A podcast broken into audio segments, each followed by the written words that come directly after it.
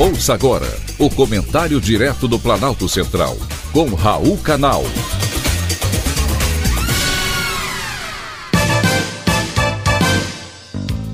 Queridos ouvintes e atentos escutantes, assunto de hoje: CPI recorde. No país das bananas, onde os parlamentos gostam de trabalho apenas midiático, a reação às invasões aos três poderes foi imediata em Brasília. A Câmara Legislativa do Distrito Federal decidiu instalar uma comissão parlamentar de inquérito, a fim de investigar os atos que ocorreram no fim de semana em Brasília. A oposição aqui é composta oficialmente apenas por seis deputados. Porém, os 24 que compõem a casa assinaram o requerimento para instalação de uma CPI. Vários pedidos foram feitos, mas a decisão que prevaleceu foi a de um requerimento coletivo, assinado pelos 24 parlamentares. A ideia inicial era que fossem selecionados cinco representantes para comandar os trabalhos. Entretanto, ficou definido que serão sete nomes para que todos os blocos da Câmara tenham voz na comissão voz e presença, já que será uma excelente oportunidade de aparecer na mídia. O requerimento da CPI já foi protocolizado.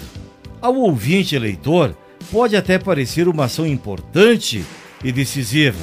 Porém, não se iludam, a Câmara Legislativa vai parar em função dessa CPI.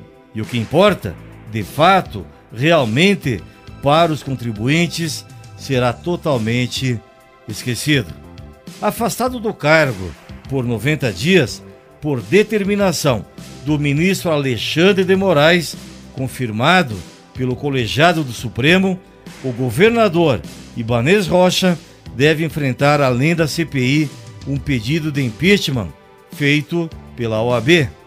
O pedido foi encaminhado ao presidente da Câmara Legislativa, deputado Wellington Luiz, aliado do governador. A OAB quer ainda que seja instaurado processo para apurar possíveis crimes de responsabilidade pelo governador. No documento, a OAB alega que fatos indicam que o governador denunciado não adotou as providências de sua competência para impedir ou frustrar a execução de crimes contra a segurança interna do país e a estabilidade das instituições democráticas. Tais condutas podem representar a prática de crime de responsabilidade. Mesmo já estando em véspera de férias e viagem programada no dia seguinte para o exterior, quando as invasões ocorreram, o governador gravou um vídeo onde pede desculpas aos presidentes dos três poderes pelos atos que ocorreram aqui na capital do Brasil ao longo do último final de semana. Ao que tudo indica, as desculpas não foram aceitas. É preciso sim apurar os fatos, porém é preciso também muita cautela nessa hora.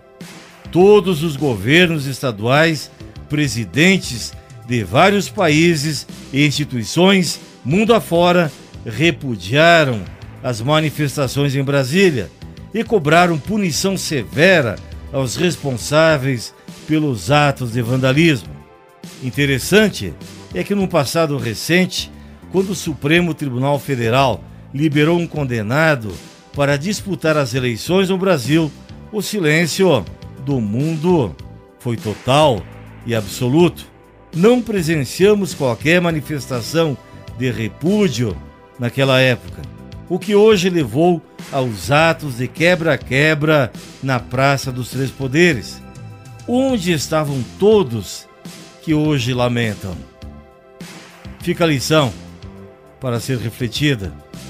Foi um privilégio, mais uma vez, ter conversado com você.